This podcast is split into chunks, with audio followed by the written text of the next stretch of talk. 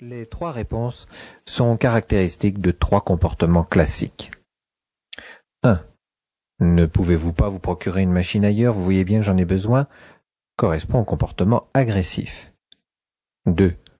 Désolé, il n'y a plus de ruban et en plus j'ai du travail en retard, correspond à la négation de soi. 3. Je suis désolé, mais ma réponse est non, c'est l'affirmation de soi.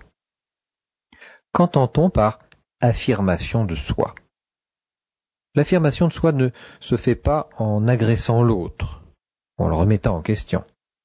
Elle ne se fait pas non plus en donnant des excuses extérieures pour justifier votre comportement. Non, l'affirmation de soi consiste à connaître vos droits, vos sensations, vos sentiments, vos désirs et votre volonté, et à les exprimer clairement en vous mettant, vous et vous seul, en cause.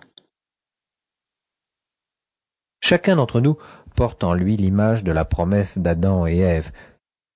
Le message est clair.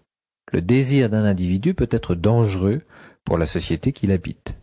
Il doit donc apprendre à réprimer ses désirs, en l'occurrence résister à la tentation de croquer la pomme malgré les fausses excuses et les justifications que le serpent peut lui suggérer. Il doit faire cela pour être comme les autres. Cet apprentissage de répression du désir, de sublimation du plaisir vient très tôt dans la vie. Aux plaisirs physiologiques immédiats que sont le fait de faire pipi ou caca, on oppose à l'enfant la contrainte du pot, le fait de se retenir. Se retenir, c'est accepter d'avoir du plaisir plus tard. Il est bien sûr indispensable de savoir réprimer ses désirs pour vivre en société, mais chez beaucoup de personnes, cet apprentissage réussit trop bien.